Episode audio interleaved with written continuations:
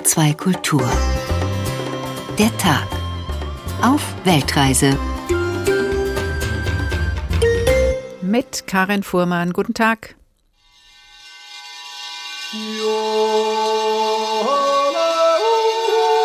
Grüezi miteinander. Man kann einen Schweizer immer identifizieren, wenn er anfängt zu sprechen. Sogar wenn es ihm gelungen ist, wie mir den Akzent praktisch abzulegen. Mir fällt auf, dass die, die Schweiz immer auf zwei Sachen reduzieren. Bei uns ist alles langsam und bei uns ist alles teuer. Wir sind langsam, weil alles teuer ist. Wenn ein Bier 7 Stutz kostet, trinkst du automatisch langsam. Wir müssen eigentlich nur in die Schweiz fahren. Die Schweizer, die gelten als Weltmeister im Bahnfahren. Bei uns ist ein Zug verspätet mit drei Minuten, also wenn er mehr als drei Minuten hat. Es läuft dort einfach besser. Also wir haben in den letzten 40 Jahren rund ein Drittel der Gletscherfläche in der Schweiz verloren und das ist eindeutig ein Ergebnis des Klimawandels.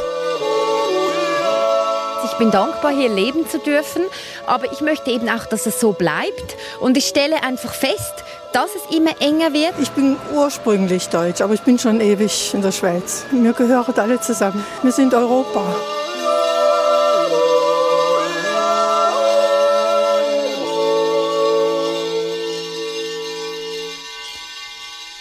Langsam und teuer, Käse und Schokolade, Berge und Gletsche und der Bauer jodelt. Es gibt einiges zu besprechen über die Schweiz. Nur eines ist schon jetzt klar, die Züge sind klasse und wer in der Schweiz unterwegs ist, kann sich getrost auf öffentliche Verkehrsmittel verlassen. Das tut auch Dietrich Karl Meurer, der ARD-Korrespondent, hat kein Auto. Pünktlich, sauber und technisch gut ausgestattet sind die Züge so gut, dass ein Korrespondent einen Bericht aus dem fahrenden Zug senden kann. Und das ist auch noch gut fürs Klima und für die Schweiz natürlich und ihre CO2-Bilanz. Das kleine Land in der Mitte Europas spürt wegen der vielen Gletscher die Folgen der steigenden Temperaturen besonders stark. Die Gletscher schmelzen und das ist nicht nur zu sehen, sondern in faszinierenden Aufnahmen sogar zu hören. Gletschersounds und Gletscherarchäologie. Das sind die interessanten Seiten der Gletscherschmelze, denn die schwindenden Eisfelder legen Zeugnisse aus längst vergangener Zeit frei. Dietrich Karl Meurer wird uns in der nächsten Stunde nicht nur davon berichten, sondern auch darüber erzählen, wie versucht wird, die Gletscher zu retten. Als langjähriger ARD-Korrespondent in Zürich ist er aber selbstverständlich auch versiert in den kulinarischen Genüssen seines Berichtsgebiets und hat in Zürich den letzten Reifemomenten verschiedener Schweizer Käsesorten für Schma Feinschmecker mit Naseneinsatz zuschauen dürfen und festgestellt, der Käse hat nicht nur Löcher, er riecht auch. Es stinkt erbärmlich am Arbeitsplatz von Wolfgang Scheidt, sagen einige. Andere finden jedoch, hier duftet es, und zwar herrlich, nach dem hier angebotenen Käse. Er selbst meint, also ich riech's nach die Ferien fünf Minuten, weil ich mal zwei Wochen weg war, aber sonst jeden Morgen, ich riech's gar nicht. Der aus Bayern stammende Wolfgang Scheidt leitet die Pilgerstätte für Käseliebhaber in Zürich schlechthin. Im Kellergeschoss eines Luxuskaufhauses direkt in der Innenstadt befindet sich der gerade einmal 15 Quadratmeter große Laden, genannt Käsehumidor, in Anlehnung an die Behälter, in denen Zigarren bei hoher Luftfeuchtigkeit gelagert werden. Denn auch hier herrscht dank Kühlung und Luftbefeuchtung ein ganz besonderes Klima. Wie in einem Käsekeller, das ist bei 15 Grad, 94 Prozent Luftfeuchtigkeit, der optimale Raum für einen Käse zum Reifen lassen. Das Licht hier ist gedämpft. Einzelne Spots lenken den Blick auf die goldschimmernden runden Käseleibe, die in großen Holzregalen vor den Wänden aus Tuffstein lagern. Ein Paradies für Käseliebhaber, denn die Auswahl an Sorten ist überwältigend. Vom halbharten Ziegentraum bis hin zur Fondue-Mischung. Circa 300 bis 350 je nach Saison, im Winter ein bisschen mehr und sonst so im Sommer 250 bis 300. Der meiste Käse im Humidor stammt aus der Schweiz und da vor allem von zwei Dutzend Käsereien aus dem Raum Zürich, die ihre Produkte unter dem Namen Natürlich vermarkten. Ein Name, der Programm ist, erklärt Natürlich-Sprecherin Lisa Kneubühler. Es ist uns wichtig, dass wir regionale Milch in unserem Käse verarbeiten. Die Kühe werden nicht mit Silofutter gefüttert, das heißt, sie fressen Gras und Kräuter und Heu im Winter Und uns sind auch wichtig, dass die Transportwege kurz sind. Das heißt, die Milch ist wirklich im Umkreis von wenigen Kilometern, kommt die zu uns, wird frisch verarbeitet und so entsteht ein frischer und natürlicher Käse. Wobei frisch bei Käse ja relativ ist, denn er erhält erst durch lange Lagerung die richtige Reife, erklärt Wolfgang Scheid. Der älteste, den ich habe, ist jetzt sechs Jahre zum Beispiel. Das ist so eine Art Sprienz.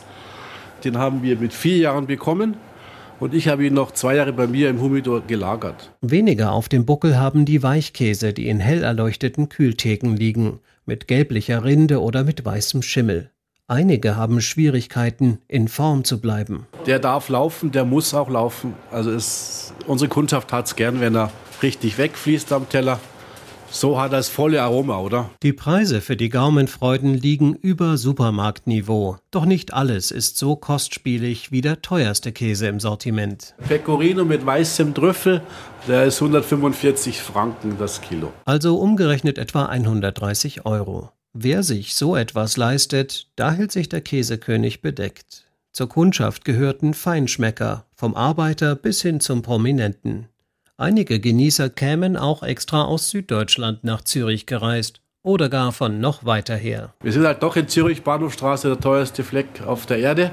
Vom Mietpreis her und von dem her ist ja alles da. Auch ausländische, sie haben dann den Privatjet am Flughafen stehen. Das heißt, sie können kistenweise Käse mitnehmen und da macht es dann schon spannend, solche Sachen zu verkaufen. Den Käse, der übrigens schweiztypisch im Stück und nicht in Scheiben verkauft wird, genießt man, so rät Wolfgang Scheid, am besten mit Wein. Aber der Rotwein macht den Käse eigentlich kaputt. Ich bin mehr für den Weißwein, den typisch Schweizer, fruchtig, knackigen Weißwein dazu. Süßwein, Dessertwein, so etwas. Oder Champagner passt hervorragend. Na dann Prost. Dietrich Karl Meurer, der ARD-Korrespondent in Zürich, ist längst zurück aus dem Käseparadies und uns jetzt zugeschaltet. Hallo nach Zürich. Ja, grüezi bitte, dann sage ich dann auch mal. Bleiben wir noch einen Moment bei dem Klischee Käse. Ist der Schweizer Käse denn eigentlich wirklich so einzigartig? Durften Sie das vielleicht sogar im Käsehumidor mal testen? Na, nicht nur im Käsehumidor, sondern im Prinzip ja jetzt eigentlich seit fünf Jahren auf meinem Frühstückstisch. Und ich finde tatsächlich, der ist äh, besonders. Woran es liegt, äh, kann man nur mutmaßen. Zum einen ist der Käse ja ohne künstliche Zusatzstoffe hergestellt, zum anderen äh, spürt man wahrscheinlich die lange Tradition, äh, die Auswahl an, an wirklich guten Zutaten, dass die Kühe da wirklich vielerorts nur mit Heu oder tatsächlich eben auf der Alp äh, quasi sich ernähren können. Und äh, das ist eben wirklich, äh, wirklich ein Genuss, finde ich. Es ist ja offensichtlich auch ein Thema, was die Touristen interessiert. Es gibt sogar eine Art Käsetourismus, zum Beispiel im Emmental. Ja, immer wieder. Es gibt also Schaukäsereien. Es gibt gerade im Emmental, da sagt man ja, von hier kommt dieser Käse mit den Löchern her, der sie da, dieser Emmentaler Käse, der wird ja im Ausland sogar in England und Amerika zum Beispiel so Schweizer Käse genannt. Äh, da kann man eben wirklich tatsächlich abfahren, wo quasi zum einen die Kühe weiden, wo der Käse hergestellt wird und natürlich dann auch äh, verkosten. Hm. Überall auf der Welt gibt es natürlich mittlerweile tolle Schokolade. Schokolatiers gibt es in fast jeder Stadt. Gibt es denn noch das andere Genussklischee, also die einzigartige Schweizer Schokolade? Die gibt's auch. Und auch da liegt's wahrscheinlich wieder an ausgesuchten Rohstoffen, an einer langen Tradition der Verarbeitung. 150 Jahre lang stellt man schon Schokolade her in der Schweiz. Und ich habe extra nochmal nachgeschaut. Die Kakaomasse wird in der Schweiz deutlich länger als zum Beispiel bei den meisten Herstellern in Deutschland gerührt, conchiert, bis zu 72 Stunden lang. Und das macht man ja, um die Bitterstoffe zum Beispiel verschwinden zu lassen. Und dann nimmt man statt Kakaobutter lieber Milchrahmen in der Schweiz und das schmeckt man halt. Und es kostet auch. Wir haben ja, es ja eben auch schon in der Schweiz, klar, kostet alles viel. Und natürlich, äh, wenn was in Handarbeit oder mit besonders langen Produktionszeiten hergestellt wird, kostet es natürlich extra, extra viel Geld, ja. Und wie das natürlich für Käse und Schokolade gilt, gilt es auch für den Tourismus in der Schweiz. Es ist eben alles etwas teurer. Wir haben das Klischee ja vorhin schon gehört. Teuer ist die Schweiz. Wer kann sich denn überhaupt noch leisten, in der Schweiz zu reisen? Ja, da sagt man, man ist gar nicht so scharf auf die Billigheimer, auf die Pauschaltouristen, sondern man will schon auch die, die dann äh, nicht irgendwie das billigste Gericht in den Restaurants nehmen und nicht irgendwie dann nur nach dem Sonderangebot im Hotel schielen. Ja, das sind in der Regel schon Europäer. Das ist also ein großer Teil der Touristen, die schon vor der Pandemie, die aber auch jetzt wieder kommen. Und das sind ansonsten auch wohlhabendere gute Mittelschicht, zum Beispiel aus Nordamerika oder zunehmend aus Asien. Das war alles bis zur Pandemie. Und dann äh, gab es immer wieder eben auch Gäste aus arabischen Staaten, die oft und vor allen Dingen gern gesehen äh, wurden, zum Beispiel in Interlaken, weil die auch gerne einkaufen, weil die die frische Luft zum Beispiel in der Schweiz ja genießen. Hier gibt es keine Hitze wie irgendwie in Dubai zum Beispiel im Sommer. Und man hat sich richtig drauf eingestellt. Aber wie gesagt, die meisten, die kommen aus Europa, gerne aus Deutschland, aber auch aus Frankreich, aus Italien, die genießen einfach die, ja, die Aufgeräumtheit, das äh, Ordentliche der Schweiz, die Sauberkeit in der Schweiz. Und wenn man dann schon mal mit dem Privatjet zum Käse einkaufen gekommen ist, kann man ja auch ein bisschen weiterreisen. Aber wenn wir jetzt schauen, Sie sagen ja gerade, es gibt, äh, man will nicht diesen Billigheimer Tourismus, ist, man will Qualität, man will was Besonderes bieten und dann kostet es halt auch mehr. Gibt es denn aber auch, ich sag mal, günstigere Alternativen, also sowas wie eben Berghüttenwanderungen, wo man sagen kann, okay, das ist dann einfach auch für nicht, also nicht die Billigheimer, wie Sie das eben so bösartig formuliert haben, aber einfach für Leute mit einem normalen Portemonnaie? Ja, die gibt es. Aber natürlich trotzdem kostet dann, wenn man irgendwo einkehren will, einen Kaffee trinken will oder eben vielleicht ein Bier äh, haben möchte, das kostet alles. Ne? Also ich sage immer, wenn ich mit Freunden spreche, der Döner, der in Deutschland manchmal nur 1,50 oder vielleicht 2,50 kostet, wenn es ein ganz äh, günstiger ist, der kostet hier 10 Franken. Kann man, wenn man so grob rangeht, mit 1 zu 1 umrechnen. Eine Pizza in Zürich 23 Euro ist kein ungewöhnlicher Preis. Und das, wenn man das dann mit, mit einer Familie mit zwei Kindern oder drei Kindern dann einkehren will, mhm. ist man eben nicht mit 100 Franken dabei, sondern das sind dann über 200. Ne? Und das ist eben echt teuer. Das überlegt man sich dann schon mal. Ähm, jetzt geht natürlich wie überall Corona auch in der Schweiz auf den Tourismus. Die Reisenden werden weniger, nachdem man eigentlich äh, Reiserekordzahlen hatte. Wie hat sich denn die Pandemie auf den Schweizer Tourismus ausgewirkt? Ja, 2019, da hatte man einen Rekord tatsächlich an, an Übernachtungen, überhaupt den Allzeitrekord erreicht. Und dann gab es einen Rückgang im letzten Jahr um ungefähr 40 Prozent. Äh, viele äh, Hotels äh, haben geschlossen gehabt im letzten Jahr. Manche mussten jetzt komplett dicht machen. Viele Hotels, das weiß man mittlerweile, stehen auch zum Verkauf. Und es gibt so eine Zweiteilung. Viele Menschen, das kann man sich selbst auch vorstellen, die zieht es in die Berge, in die Natur. Da fühlt man sich äh, ansteckungssicher. Und äh, da ist ist es so, dass die Hotels in den Bergen, die Wanderstrecken alle recht gut ausgelastet sind. Da hat man teilweise sogar an, ich sag jetzt mal bei so Hotspots die Schwierigkeit, überhaupt ein, ein Bett zu finden. Man findet schon noch eins. Aber in den Städten, wo früher die Ferntouristen ankamen aus Amerika, aus Asien, die dort geblieben sind und vielleicht von, von Zürich oder Genf aus mal einen Ausflug in die Berge gemacht haben, da kommt niemand mehr im Augenblick an und die Städte leiden förmlich. Hm, in den Bergen ist es auch leichter mit Abstand und frischer Luft auf jeden Fall. Wie rettet sich denn die Tourismusbranche? Tourismusbranche? Was gibt es für Ideen, für Maßnahmen, um doch wieder ähm, attraktiv zu werden? Man versucht es natürlich mit speziellen Angeboten, wobei da immer wieder betont wird, dass man nicht irgendwie äh, sehr, sehr viel billiger werden kann, weil das kann man sich vorstellen. Wenn man im letzten Jahr schon nicht ausgebucht war und die Kasse leer geblieben ist, dann kann man nicht jetzt auch noch ein Sonderangebot äh, anbieten. Aber es gibt tatsächlich immer schon so, ähm, ja, so spezielle Offerten, wie es hier heißt. Also, dass man zum Beispiel zu den Übernachtungen Bergbahntickets dazu gibt oder vielleicht ein Ticket für den Stadtbus gleich. Ist alles dann dabei. Oder in Zürich zum Beispiel gibt es so ein Pauschalangebot, drei Nächte mit Frühstück zum, bitte festhalten, Festpreis 499 Franken. Das ist viel, aber aus Schweizer Sicht wieder relativ günstig, wenn man das mit übrigen äh, normalen Preisen sonst in Zürich vergleicht. Also da gibt es schon so ein bisschen, ja, so Angebote, die preislich den ja, entgegenkommen. Man ist aber auch zum Beispiel äh, viel kulanter bei äh, kurzfristigen Stornierungen und so weiter. Naja, da hilft es dann aber auch nicht, wenn die Hotels an sich billiger geworden sind. Also, dass man sich ein ganzes Hotel günstiger kaufen kann, das ist in Doch, der Schweiz. Das ist aber tatsächlich so, genau. aber für Sie und mich wahrscheinlich nicht machbar. Wir sind unterwegs in der Schweiz, die Weltreise in HR2, der Tag heute mit Dietrich Karl Meurer aus Zürich. Wir sprechen gleich weiter. Es gibt nicht nur die glänzenden Augen, die in die Schweiz blicken, von tollen Bergen, Schokolade, Käse, Uhren und Taschenmessern schwärmen. Es gibt auch den kritischen Blick, zum Beispiel den von Christian Kracht, 1966 in der Schweiz geboren. Seit letztem Jahr lebt der Schriftsteller und Journalist nach einigen Auslandsjahren auch wieder in der Schweiz. Und in seinem in diesem Jahr bei Kiepenheuer und Witsch erschienenen Roman Euro-Trash befindet sein Ich-Erzähler, Christian Kracht selbst, man weiß es nicht, sich nicht nur auf der Reise in die Abgründe einer Familie, er ist dabei auch unterwegs in der Schweiz, zunächst in Zürich.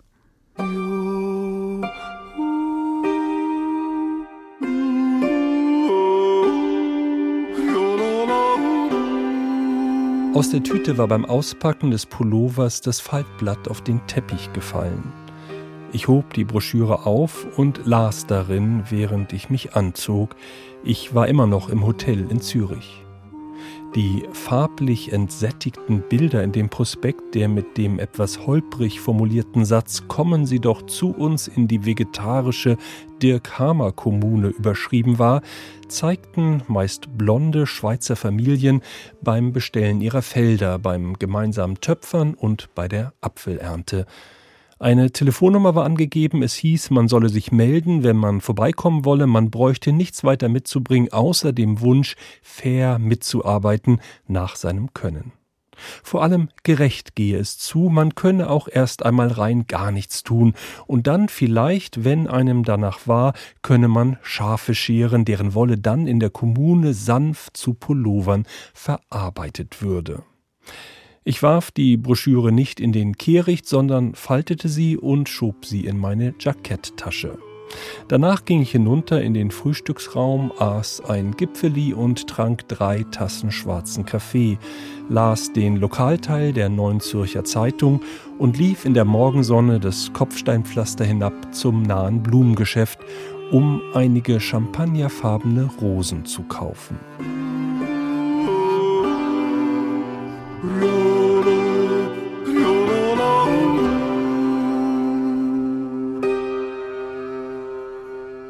Christian Kracht bleibt in seinem Roman Euro-Trash noch ein wenig in Zürich. Wir werden ihm gleich weiter folgen.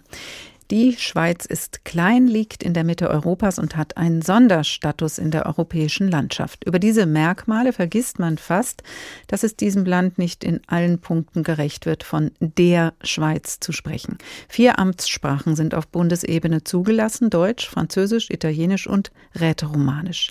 Die Grenze zwischen Kantonen kann so zu einer Sprachgrenze werden. Mittendrin die Stadt Fribourg bzw. Freiburg. In der Schweizer Stadt Fribourg oder Freiburg, wie die Deutschschweizer sie nennen, direkt am Ufer des Flusses Sahne steht ein Denkmal. Es besteht aus zwei Kalkblöcken, der eine grau, der andere ockerfarbig, zusammengehalten von einem gusseisernen Band. Das Denkmal erinnert an die Vereinigung von Romans, also den französischsprachigen Westschweizern und Deutschschweizern.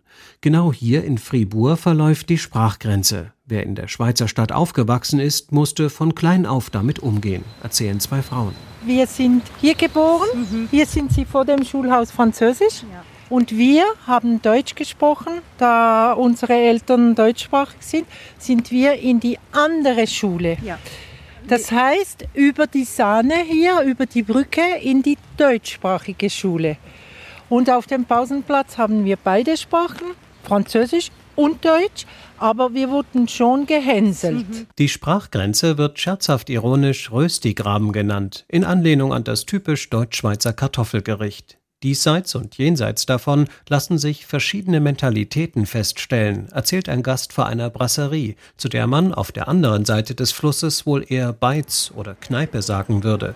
So unterscheide sich zum Beispiel die Arbeitskultur. Also ich glaube nicht, dass die Westschweizer schlussendlich weniger fleißig sind, aber sie nehmen es ein bisschen locker. Also das kann dann schon heißen, dass man am Mittag auch mal äh, ein Glas Wein trinkt und dann wieder zur Arbeit geht, was in der Deutschschweiz eigentlich undenkbar wäre. Und eine Frau ergänzt auf Französisch. Die zwei Kulturen unterscheiden sich. Die deutsche Kultur und die französische Kultur sind nicht das gleiche. Die Ursache für die Unterschiede müsse man in den verschiedenen Sprachen suchen, sagt Michael Herrmann, der in seinem Buch Was die Schweiz zusammenhält, über die unterschiedlichen Identitäten der Schweizerinnen und Schweizer geschrieben hat. Denn Sprache sei ein ganz wichtiger Träger von Kultur. In der Romandie werden andere Literaten, Literaterinnen gelesen. Man kennt da viel eher die französische Debatte, kennt die französische Politik, reagiert auf französische Ereignisse, wohingegen in der deutschsprachigen Schweiz Deutschland viel stärker Bezugspunkt ist, auch wenn man sich gerne dagegen wehrt, aber man kennt dann schon viel eher äh, die deutsche Politik, was da passiert, konsumiert, wenn man nicht Deutschschweizer Medien konsumiert, dann deutsches Fernsehen, hört deutsches Radio. Das führt oft zu unterschiedlichen Bewertungen politischer Fragen, erklärt Michael Herrmann. So sind die Welschen, wie die Westschweizer auch genannt werden, häufig der EU gegenüber offener und staatlichen Regulierungen gegenüber freundlicher eingestellt. Bei Volksabstimmungen betonen Kommentatoren immer wieder das unterschiedliche Abstimmverhalten rechts und links des Rösti-Grabens. Beispielsweise diese sozialpolitische Konfliktlinie, die es eben in den letzten Jahren sehr stark gab, die eher linksorientierte Romandie, die eher bürgerlich orientierte Deutschschweiz. Da sagen viele in den Medien, das ist eigentlich ja typisch die Welschen quasi, das sind orientiert am französischen Etatismus und die Deutschschweizer sind eher eigenverantwortlich orientiert, eher ein bisschen so wie die Schwaben. Zu Beginn der Covid-19-Pandemie sprach man plötzlich statt vom Rösti vom Corona-Graben. Nicht zuletzt, weil es nicht nur im Südschweizer Tessin, sondern auch in der Westschweiz deutlich mehr Infektionen gab als in der Deutschschweiz. In der lateinischen Schweiz und auch gerade in der Romandie wollte man viel restriktiver vorgehen, wollte einen Lockdown, der auch eine Ausgangssperre beispielsweise beinhaltet, wollte die Baustellen schließen. Und die Deutschschweizer Mehrheit war da eher ein bisschen permissiver, wollte weniger weit gehen. Und das hat dann sich schon ziemlich aufgeschaut. Auch bei der Schulfrage gab es Unterschiede. Trotzdem, meist trappeln sich die Schweizerinnen und Schweizer diesseits und jenseits des Rösti-Grabens zusammen und eine französisch sprechende Freiburgerin vor der Brasserie danach befragt, ob sie Rösti gern isst, antwortet: J'adore, oui. Ich liebe sie, ja. Eine verbindende Kluft ist der sogenannte Rösti-Graben, der im letzten Jahr zum Corona-Graben wurde. Gucken wir nochmal über die Kantonsgrenzen hinweg auf das Verbindende mit Dietrich Karl Meurer in Zürich. Die Schweiz hatte ja insgesamt den Ruf, Herr Meurer, vergleichsweise locker mit der Pandemie umgegangen zu sein. Es gab zum Beispiel nie eine Ausgangssperre. Haben Sie es denn persönlich als locker empfunden? Also ich würde sagen, am Anfang der Pandemie, da war die Regierung sehr, sehr entschlossen. Veranstaltungen wurden verboten, ähm, der Genfer Autosalon, fast nach in Basel. Ähm, das äh, war also viel entschlossener, als ich das in Deutschland gesehen hatte am Anfang.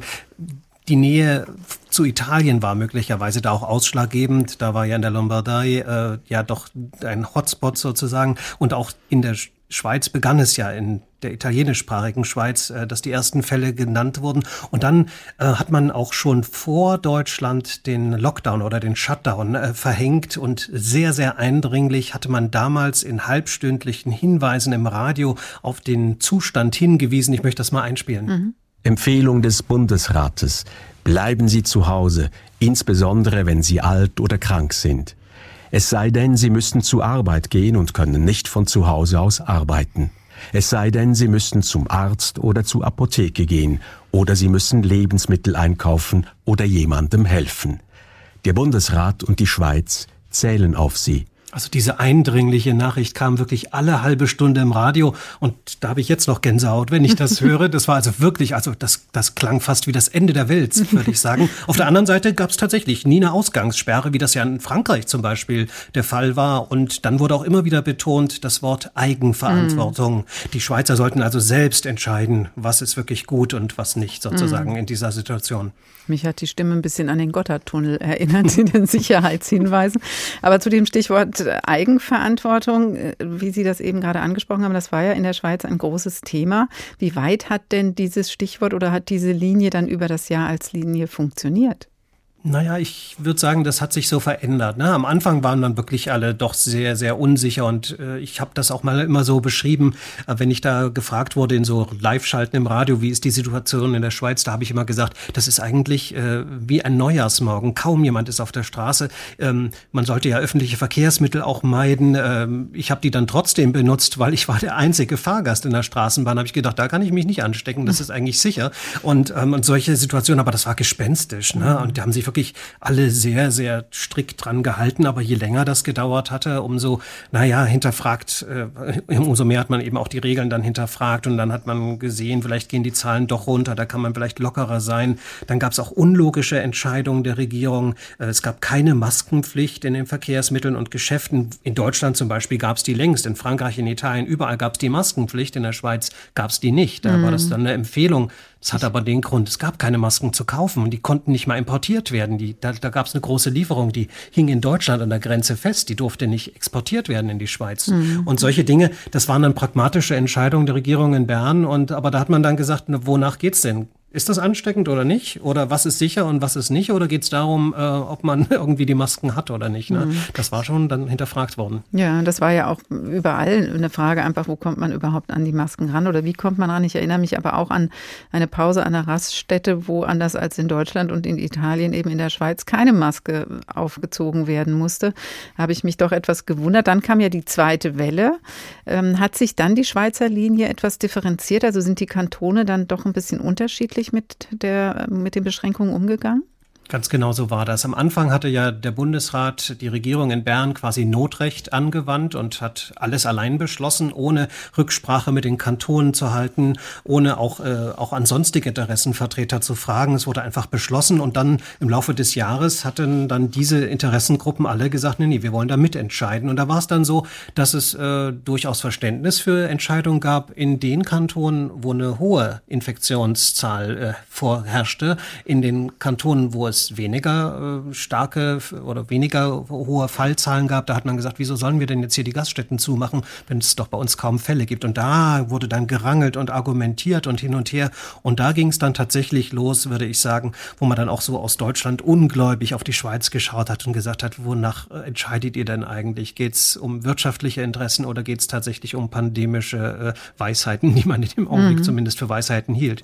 Und da hat man auch von Deutschland aus auf die Schweiz geguckt und Herr Maurer und sich auch gefragt, was äh, machen die denn da mit den Schulen? Weil bei uns war dann schon längst Homeschooling und Schule zu. Und in Zürich zum Beispiel sind die Schulen äh, fast durchweg offen geblieben. Gab es keine Nachteile für Kinder und Jugendliche in der Schweiz? Ja, ich muss dazu sagen, die Schulen waren geschlossen während des ersten Lockdowns, aber ungefähr ab Mai hat man zum Beispiel auch in Zürich die Schulen durchgehend offen gehabt, auch im Herbst, auch zu Weihnachten, also dann über die, den Jahreswechsel, auch in diesem Jahr.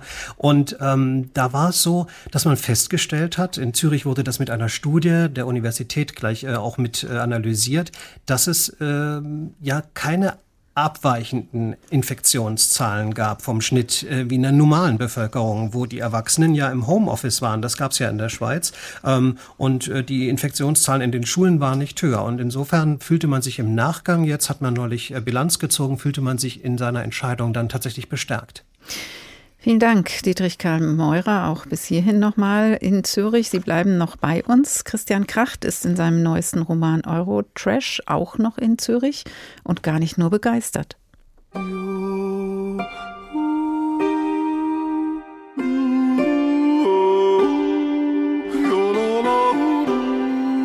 Zürich war beengend. Das kleine Blumengeschäft engte mich ein. Die Altstadt engte mich ein. Die Häuser aus dem 15. Jahrhundert, die nie zerstört worden waren im Zweiten Weltkrieg, engten mich ein. Die Damen mit ihren Einkaufstüten vom Kaufhaus Grieda engten mich ein und schnitten mir den Weg ab.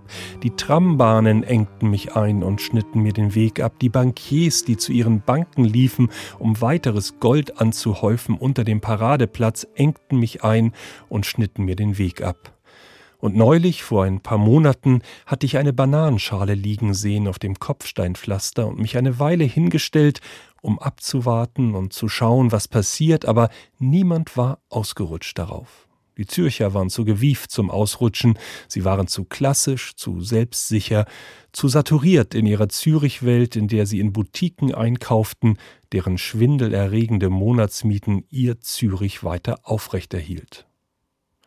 Aber dann dachte ich mir, dass ich ja Glück hatte, in der Schweiz sein zu dürfen und nicht in Deutschland sein zu müssen, dort, wo das Blut der ermordeten Juden immer noch überall in den Gassen klebte und die Menschen kein bisschen schüchtern waren, obwohl es ihnen gut zu Gesicht stehen würde, ein wenig schüchtern zu sein. Ein Deutschland, dessen männliche Einwohner immer in ihre männlichen Mobiltelefone hineinschrien in der Öffentlichkeit, besonders wenn sie in der Schweiz waren, und wo es so klang und aussah, als telefonierten sie mit der Reichspropagandaleitung, breitbeinig hingefläzt in den Sesseln der Senator-Lounge, während sie in Wirklichkeit nur mit einer Werbeagentur telefonierten oder mit ihrem Ressortleiter. Ein Glück, dachte ich. Ein Glück, ein Glück war ich in der Schweiz. Nun lief ich also die Gasse wieder hinauf, die in Zellophan eingeschlagenen Blumen in der Hand und nahm vor dem Hotel ein Taxi.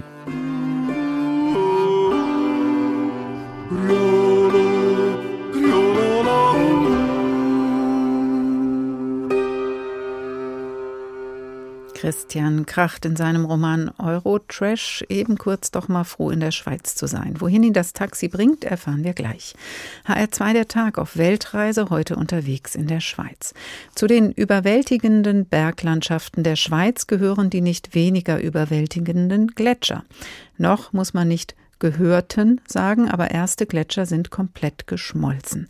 Das ist zu sehen und auch wissenschaftlich nachgewiesen. Welche Folgen das hat, darüber sprechen wir gleich, aber zuerst lauschen wir den zugegebenermaßen faszinierenden Klängen der Gletscherschmelze, die ein sehr besonderer Gletscherforscher entdeckt hat. Und so werden sie doch Gehörte.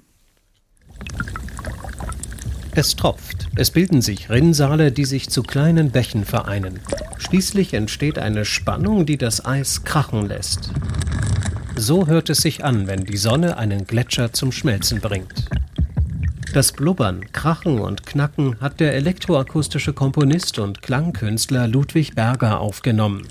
Der wissenschaftliche Mitarbeiter des Instituts für Landschaftsarchitektur der Technischen Hochschule ETH Zürich ist dazu im Rahmen eines mehrjährigen Semesterprojekts mit Studierenden immer wieder zu einem Gletscher gefahren, der im Zuge des Klimawandels besonders stark geschrumpft ist, dem Morteratsch-Gletscher in Graubünden. Um wie mit einem Stethoskop in den Gletscher hineinzulauschen, braucht es spezielle, hochsensible Mikrofone direkt am Gletscher. Am Anfang haben wir es so gemacht, wir haben Löcher gebohrt und dann haben wir es über Nacht wirklich einfrieren lassen und dann am nächsten Morgen wieder das Signal abgehört. Nach einer Zeit haben wir gemerkt, wir können eigentlich Schnee als Klebemasse verwenden. Das heißt, wir haben dann dieses wasserfeste Kontaktmikrofon an den Gletscher gepresst und dann wirklich mit ganz viel Schnee zugespachtelt sozusagen. Und dann hat man genau auch diesen ganzen Kontakt zum Gletscher gehabt. Ludwig Berger, der aus dem Elsass stammt, in Weimar und Eichstätt studiert hat und der sich an der ETH Zürich mit dem Klang von Landschaften beschäftigt, war überrascht über die vielen unterschiedlichen Geräusche, die an einem Gletscher zu entdecken sind. Als wir zum ersten Mal aufgenommen haben, waren wir im Winter dort und da ist es wirklich sehr, sehr still. Also man hört erstmal eigentlich nur den Wind und so ein bisschen diesen kleinen Gletscherbach. Im Sommer dagegen, wenn viel Eis schmilzt und sich ganze Eisbrocken von der Gletscherzunge lösen, herrscht alles andere als Stille. Man hört natürlich mit den bloßen Ohren erstmal dieses Rauschen und eben dieses Krachen. Sobald man dann die Unterwassermikrofone an den Gletscher hält oder auch in die Gletscherpfützen rein, dann hört man wirklich so ganz, ganz feine Klänge auch. Also wirklich so diese Mikroprozesse des Schmelzens, so dieses Zischen und Fiepsen auch, das Blubbern, das feine Knacken und dann zwischendurch aber immer wieder auch dann diese Riesenbrocken. Die Aufnahmen hat der Klangkünstler nachbearbeitet, zum Beispiel Rauschen reduziert oder Lautstärken angepasst. Die daraus bei der Hochschule ETH Zürich entstandene Schallplatte wurde international stark beachtet, etwa bei Fachtagungen, nicht zuletzt, weil die Geräusche die Folgen der globalen Erwärmung anschaulich machen. Natürlich geht es bei uns jetzt nicht um eine wissenschaftliche Darstellung der Gletscherschmelze, sondern es geht eher um was Symbolisches. Es geht eher darum, diesen Klimawandel zu fassen zu bekommen. Wie hört sich das konkret an? Was sind wirklich die ganz konkreten Klänge, die in diesem Moment auch stattfinden? Während der Aufnahmen sei ein intimes Verhältnis zu den Gletschern entstanden, sagt Ludwig Berger, der inzwischen mit seinen Mikrofonen dem Wasser der Gletscher gefolgt ist, zu Talsperren, Wasserkraftwerken und aktuell in die Stadt Zürich mit dem Zürichsee und dem Fluss Limmert. Dietrich Karl Meurer in Zürich hat uns auf und ins Gletschereis geführt. Schmelzende Gletscher klingen toll, das macht die Dramatik der Situation nicht besser, aber es gibt noch eine Wissenschaft, die ebenfalls von der Gletscherschmelze profitiert, die Archäologie. Dietrich Karl Meurer in Zürich, Sie haben eine Archäologin, die Eisfelder untersucht, getroffen. Was findet die denn? Ja, die untersucht diese Firnfelder, das sind diese Randzonen von den Gletschern, wo das Eis nicht fließt, sondern starr bleibt über Jahrtausende. Und tatsächlich in 2700 Metern Höhe findet sie wirklich Jahrtausende alte Objekte. Also äh, zum Beispiel ähm, ein Fournier oder ein, äh, ein Etui für einen, einen Bogen, für Pfeil und Bogen aus Birkenholz zum Beispiel. Oder ähm, ein Spankörbchen, da hat man auch Mehlreste gefunden. Äh, quasi leichte Tupperdosen aus der Bronzezeit oder ja auch zum Beispiel ein Bein einer Lederhose oder Schuhe zum Beispiel.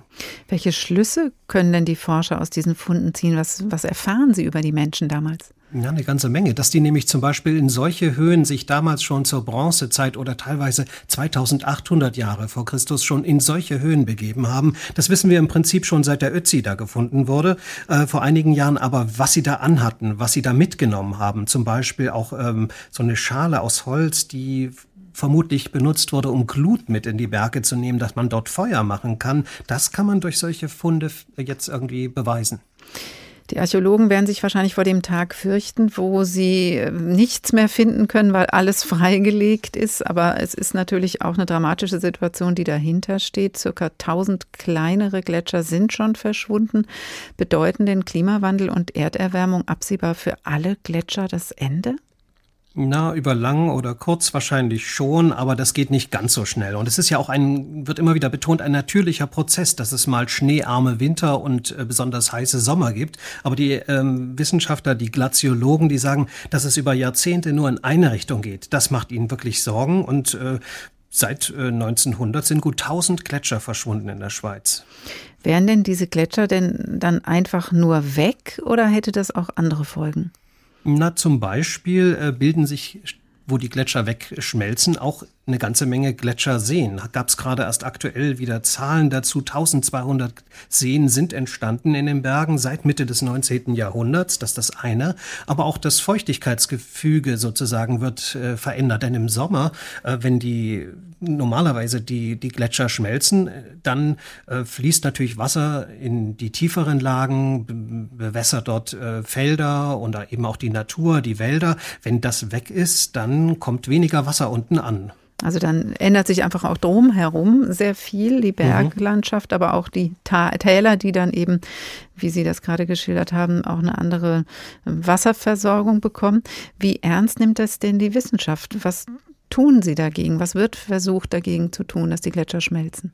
Also ich äh, würde sagen, die Schweiz ist das Land, wo Gletscher am besten äh, untersucht und äh, verfolgt werden und beobachtet werden. Hier gab es die ersten Messungen direkt auf Gletschern, durchgehend äh, das ganze Jahr über. Es gibt ein, ein Gletscherbeobachtungsnetz, was also tatsächlich die Länge, die, Be die Bewegung des Eises, äh, die, die, die Masse von diesen ja, ge gewaltigen Eismeeren, wie man sie ja beschreibt, äh, äh, tatsächlich erfasst. Und das wird alles äh, hochwissenschaftlich analysiert die Wissenschaft ist also da wirklich dran. Es gibt auch mehrere Versuche, die Gletscher ja zu retten. Ne? Also da gibt es zum Beispiel Abdeckungen, das gab es ja auch zum Beispiel in Deutschland, aber das wird hier seit jetzt ja doch schon seit einigen Jahren durchgehend gemacht, zum Beispiel äh, oberhalb von Andermatt am Gemsstock. Ähm, oder es gibt seit diesem Jahr einen Versuch, einen Gletscher im Winter zu beschneien, dem quasi sozusagen eine isolierende Schutzdecke äh, drauf zu packen. Und dann hofft man, dass dann die Sommersonne den Schnee zwar vielleicht wegtaut, aber nicht das Eis angreift.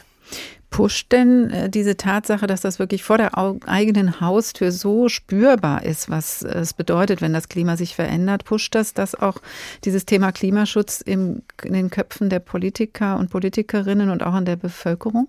Ich würde sagen, ja. Man weiß, dass die Schweiz besonders stark betroffen ist von diesen äh, Temperatursteigerungen. Äh, man spürt das auch. Wir hatten auch in der Zeit, wo ich jetzt hier war, extrem heiße und trockene Sommer. Ähm, wir hatten auch äh, doch auch sehr schneearme Winter.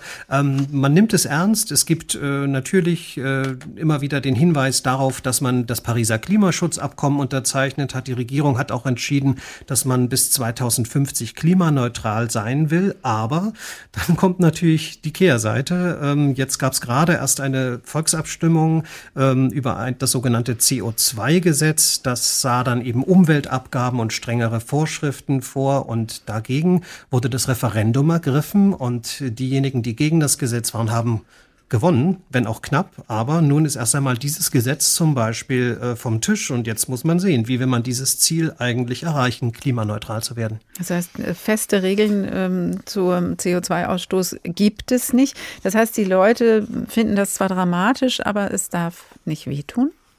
Ja, wenn es ans Portemonnaie geht, dann tut es eben wirklich doch vielen weh und da will man sich irgendwie so schnell dann doch nicht ähm, ja irgendwie dann ja irgendwie festlegen. Aber natürlich ist es allen klar, äh, da muss was geschehen. Es gibt tatsächlich auch äh, Maßnahmen, äh, den öffentlichen Verkehr zu noch noch stärker zu auszubauen. Ähm, es gibt äh, ja, Regeln, ähm, auch die Solarenergie, die regenerativen Energien auszubauen. Der Atomausstieg ist auch beschlossen. Also da gibt es schon eine ganze Menge, aber eben gerade eine wichtige Hürde, dieses CO2-Gesetz, dafür konnte man sich nicht entscheiden. Dietrich Karl Maurer in Zürich. Wir sprechen gleich noch ein letztes Mal. Christian Krachts, Ich-Erzähler im Roman Eurotrash, sitzt mittlerweile im Taxi und verlässt Zürich.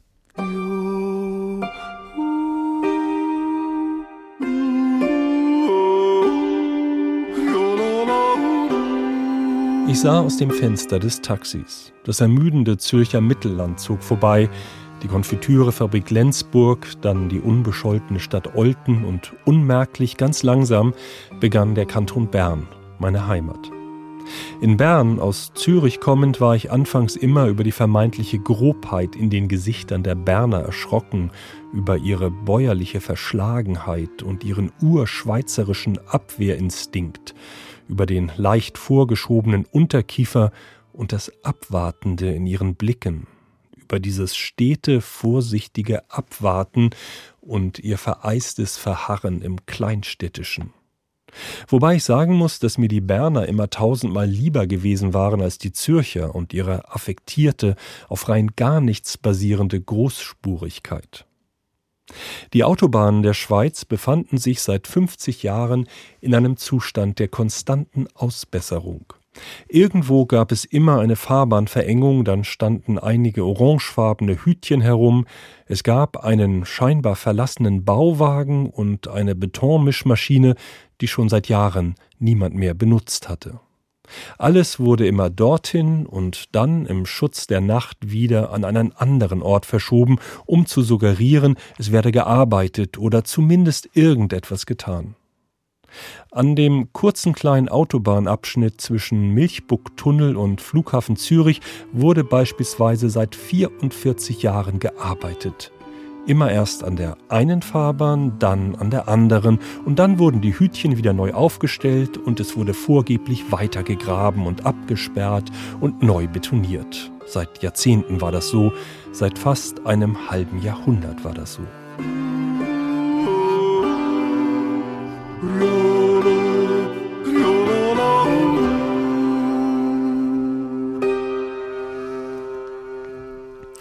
Ein Schweizer über die Schweiz. Eurotrash von Christian Kracht ist kürzlich bei Kiepenheuer und Witsch erschienen. Der Tag in H2 Kultur unterwegs mit der Weltreise heute mit unserem Korrespondenten Dietrich Karl Meurer in der Schweiz. Klimawandel ist ein Thema in der Schweiz, nicht nur wegen der schmelzenden Gletscher. Nachhaltigkeit auch, nicht nur wegen des besonderen Zugverkehrs, über den wir gleich sprechen. Es gibt in der Schweiz sogar eine nachhaltig gebaute Orgel und die ist tatsächlich sogar weltweit einzigartig.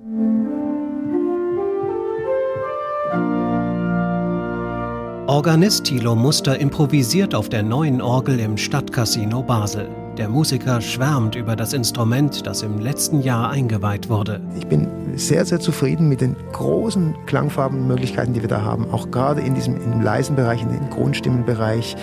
Das Instrument hat warme und leuchtende Farben und auch die Solostimmen sind sehr überzeugend.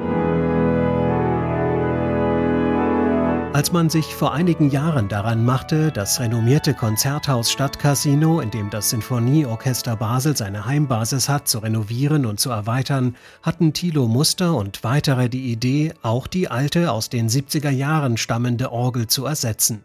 Der Organist, dem ein nachhaltiges Leben am Herzen liegt, wollte hierbei Nachhaltigkeit als Maßstab, etwa mit Blick auf die für die Pfeifen verwendeten Materialien Zinn und Blei. Da gibt es natürlich ganz viele Kriterien, wie das überall so ist, wenn die Sachen von weit her kommen. Unter welchen Arbeitsbedingungen arbeiten die Leute, die dieses Zinn abbauen? Welche Umweltschäden werden dadurch angerichtet? Unter welchen ethischen Bedingungen arbeiten die Leute dort? Werden damit unter Umständen Konflikte, also Kriege finanziert? All diese Erwägungen fließen da ein. Thilo Muster erzählt, die Einhaltung dieser Kriterien sei nicht immer die Regel. Es ist zum Beispiel so, dass in Afrika, also im Kongo, so wie ich weiß, gibt es tatsächlich Zinnminen, mit denen bürgerkriegsähnliche äh, Dinge oder Guerillas oder so unterstützt werden. Und es ist zum Beispiel so, dass in Indonesien, da wo wir auch unser Zinn herbeziehen, dass die auf der Insel Bangka, wo sehr viel Zinn abgebaut wird, dass da eben sehr große Umweltschäden entstehen durch diesen Zinnabbau. Thilo Muster konnte andere von der Idee einer Orgel aus nachhaltigen und konfliktfreien Materialien begeistern. 2017 wurde ein Verein gegründet, um das neue Instrument zu finanzieren und zu planen. Schnell wurde jedoch festgestellt, dass es gar nicht so einfach ist, zum Beispiel konfliktfrei gewonnenes und fair gehandeltes Zinn zu kaufen. Wir haben dann eine Firma beauftragt, die sich mit Menschenrechten in Unternehmen beschäftigt und menschenrechtsgerechtem äh, Handeln in äh, Unternehmen und die für uns eine kleine Studie erstellt haben und uns Möglichkeiten aufgezeigt hat. Im Orgelbauunternehmen der beiden Brüder Andreas und Matthias Metzler aus Dietikon bei Zürich fand der Basler Verein einen geeigneten Partner für die Umsetzung des Orgelprojekts.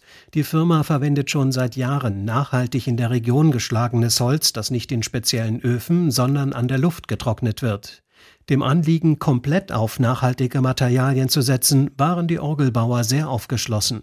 Andreas Metzler. Wenn man jetzt davon ausgeht, dass das Bewusstsein für diese Metalle natürlich in den letzten Jahren mit der ganzen Umweltthematik halt schon viel aktueller geworden ist, ist es ja klar, dass man eigentlich irgendwann auf die Idee kommen muss, dass ein Betrieb, der tonnenweise Zinn verarbeitet, dass der eigentlich sich da mal muss Gedanken machen. Schließlich fand man ein Zinn, das alle Kriterien erfüllt, sich zudem gut verarbeiten lässt und auch die geforderten Klangeigenschaften mitbringt.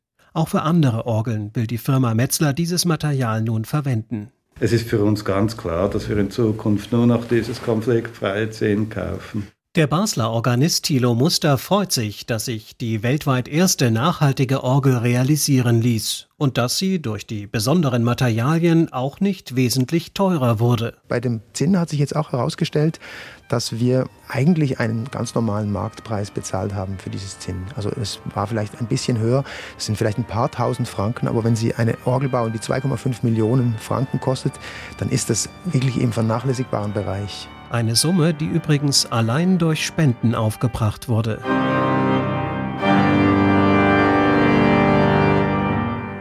Nachhaltigkeit geht sogar bei einer Orgel. Bleiben wir noch ein bisschen bei diesem Stichwort Nachhaltigkeit. Dietrich Karl Meurer, Sie sind seit fünf Jahren nachhaltig ohne Auto als Korrespondent in der Schweiz unterwegs. Wie gut geht das? Das geht sehr gut. Und zwar war ich wirklich äh, bei jedem Interviewtermin mit Bus oder Bahn, selbst in abgelegenen Dörfern. Und äh, dass ich kein Auto hatte, so wie vorher viele Jahre in Deutschland, das war echt kein Verlust hier in der Schweiz. Eine nachhaltige Orgel, ein gut ausgebauter Bahnverkehr. Wir haben ja am Anfang auch über Tourismus gesprochen. Geht das auch nachhaltig? Ja, da sagt man zumindest der Bergtourismus, der geht wirklich nachhaltig. Ähm, Skifahren, Mountainbiken, Mountainbiken, das geht.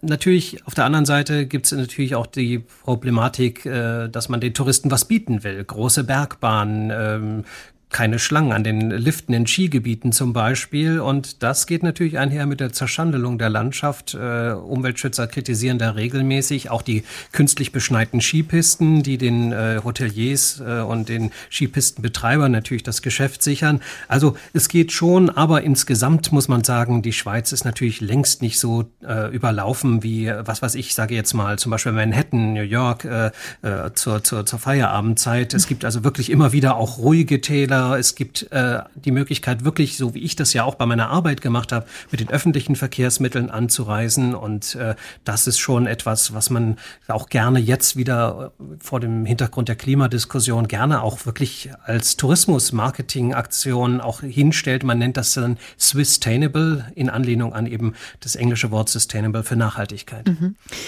Seit fünf Jahren leben und arbeiten Sie jetzt als einziger Hörfunk-ARD-Korrespondent in Zürich. Ihre Zeit ist bald zu Ende in Zürich. Welche Themen wurden denn immer wieder von Ihnen verlangt? Immer wieder Käse und Kühe? Ja, doch, diese Klischee-Themen, die gab es tatsächlich, äh, vor allen Dingen, wenn es irgendwie was Kurioses drumherum äh, zu erzählen gab. Ich erinnere mich zum Beispiel an Käse, der in einem Versuch mit unterschiedlicher Musik beschallt wurde, Hip-Hop und Klassik, in der Hoffnung, dass er dann anders schmeckt. Das war möglicherweise Scharlatanerie, aber man hat dem gern zugehört. Ich hatte auch das Gefühl, ähm, dass ähm, Themen, äh, wo die Deutschen immer das äh, Gefühl haben, die Schweizer machen das besser, die pünktliche Eisenbahn zum Beispiel, die Sauberkeit oder, oder die machen was anders als wir, als zum Beispiel das Kiffen quasi freigegeben wurde, zumindest mit diesem etwas leichten Hanf, mit dem BCD-Hanf oder als Insekten äh, äh, freigegeben wurden als Nahrungsmittel und es plötzlich Insektenburger im Supermarkt gab. Also sowas wurde gerne genommen. Natürlich äh, Kultur, das Filmfest in Locarno, die Messen wie die Art Basel oder auch die großen Ereignisse, Weltwirtschaftsforum in Davos mit Gästen irgendwie von Angela Merkel, Miss bis zu Greta Thunberg. Und äh, was mich sehr beeindruckt hat, äh, das Thema Sterbehilfe ist ja hier in der mhm. Schweiz erlaubt. Ein Australier ist mit 104 in die Schweiz gekommen, um hier zu sterben. Am Tag vorher hat er eine Pressekonferenz gegeben. Ich war dabei, da hat er nochmal gesungen, Freude schöner Götterfunken. Also das war wirklich mega beeindruckend. Und natürlich das Geschehen der UNO in Genf zum Beispiel, die internationalen Organisationen, äh, die hier in der Schweiz ihren Sitz haben, WTO bis äh, Weltgesundheitsorganisation, die WHO die natürlich irgendwie in den letzten Monaten irgendwie den Hauptteil meiner Arbeit mhm. ausgemacht hat. Eine große Bandbreite in diesem Berichtsgebiet. Eine, ein Punkt, äh, der, wo ich weiß, wo auch wir immer wieder angerufen haben und der natürlich viele Deutsche interessiert, weil eben auch da diese Vermutung dahinter ist, es könnte vorbildhaft sein, ist das System der direkten Demokratie, die Volksabstimmung. Also da gibt es ja immer wieder welche, zum Beispiel zum Thema EU-Ausländer, Abschuss von Wölfen, Kampfjets, also waren ja nur einige Themen der letzten Volksabstimmungen. Wie haben Sie das denn wahrgenommen? Ist das wirklich was, wo man sagen kann, ja, vorbildhaft? Ich finde, das ist tatsächlich fantastisch mit einem großen Aber, nämlich äh, von lokaler Ebene, also von einer Schulsporthalle oder einem Sportplatz über regional, kantonal bis Bundesebene, bis auf die Verfassungsebene, kann da wirklich jeder Schweizer und jede Schweizerin mitreden. Das ist fantastisch, finde ich. Aber es ist ein extrem langsames System, also von eine Volksinitiative gründen, Unterschriften sammeln, die zuzulassen, die Abstimmung dann, davor ein langer Abstimmungskampf und bis dann, wenn man das Ziel erreicht hat, dass man die Mehrheit auf seine Seite geholt hat, dass das dann umgesetzt wird und tatsächlich Gesetzeskraft erlangt, da vergehen fünf Jahre oder mehr und da würden viele Deutsche nicht mitmachen wollen. Was werden Sie denn vermissen, wenn Sie Ihren Korrespondentenplatz verlassen? Ach, eine ganze Menge. Also ich glaube, die gute Luft, äh, den immer wieder tollen Blick in die Berge. Ich kann hier direkt vom Studio wirklich über Zürich schauen, bis hin tatsächlich, wenn die Sicht gut ist, äh, zu den noch mit Gletschern äh, ja, versehenen Alpengipfeln. Das werde ich vermissen, auf jeden Fall. Ich werde vermissen. Das heißt ja oft, die Schweizer sind den Deutschen gegenüber so ein bisschen reserviert. Ich habe das gar nicht so erlebt. Äh, ich habe eine große Aufgeschlossenheit erlebt. Ich habe erlebt, dass Menschen spontan mit mir geredet haben auf der Straße, sogar einen Teil ihres Lebens, sehr Privates erzählt haben, mir dann sogar noch ihre Visitenkarte Karte zugesteckt haben. Ein Highlight ganz zum Anfang war der Chef einer großen Uhrenmarke. Ich wusste nicht, dass er das ist. Ich hatte ihn in einer ganz anderen Sache angefragt. Ich war bei ihm zum Interview verabredet. Er sagte, das können wir nur zu Hause machen. Er kann das nicht in, äh, in seinem Büro machen. Und es stellte sich raus, dass ich nur mit der S-Bahn nicht bis zu seinem Haus kam, dass er mich mit dem Auto abholen muss, in einem goldenen SUV. Und dann in seinem Privathaus haben wir das Interview geführt, wie das Schweizer Sitte ist, die Schuhe ausgezogen. Wir sind da auf Socken rumgelaufen. Und das war also schon wirklich sehr überraschend, dass das hätte ich woanders in Deutschland mir nicht vorstellen können, dass sowas passiert. Also das war wirklich ein, eins der Highlights. Und dann werde ich natürlich dieses Spannungsfeld zwischen jodelnden Bauern und Weltpolitik, gerade erst gab es ja das Treffen in Genf von Joe Biden und Wladimir Putin, also dass dieses dieses wirklich große Welt und auch dann wieder so mhm. kleine Dinge, so nachbarschaftlich, freundschaftliche Dinge. Ich glaube, das werde ich echt vermissen. Gibt es auch kurz zum Schluss was, was Sie nicht vermissen werden? Ach na ja, das merkt man zum Beispiel, wenn man einen Umzug wieder zurück nach Deutschland vorbereitet, wie kompliziert viele Dinge sind. Also, ähm, also jetzt einen Mietvertrag aufzulösen, ist gerade zum Beispiel in Zürich extrem schwierig. Es gibt nur drei Kündigungsdaten. Wenn man nicht zu diesem Datum ausziehen möchte, muss man dann selbst einen Nachmieter bringen. Dann muss man also viele Wohnungsbesichtigungen durchführen und dann gibt es, äh, äh das ist, das steht noch vor mir sozusagen, der Horror der Wohnungsübergabe an den Vermieter. Da gibt's, äh, ich habe eine zweiseitige Liste, was ich äh, da wie alles sauber machen muss, welchen Sprudler im Waschbecken ich austauschen muss, welche, äh, also von der Lüftung zum Beispiel den Filter und da steht teilweise sogar drin, mit welchem Typ Seife ich da die Jalousien am Fenster putzen muss. Also das werde ich bestimmt nicht vermissen. Also eine besondere Genauigkeit. Vielen Dank, dass Sie uns durch die letzte Stunde begleitet haben. Dietrich Karl Meurer, noch ARD-Korrespondent in der Schweiz. Schöne letzte Zeit wünsche ich Ihnen und alles Gute. Für die neuen Aufgaben. Und das war unser heutiger Schweizer Tag. Morgen ziehen wir weiter in die Niederlande. Zu hören alle Sendungen auch als Podcast unter hr2.de. Ich heiße Karin Fuhrmann und wünsche Ihnen noch einen schönen Abend.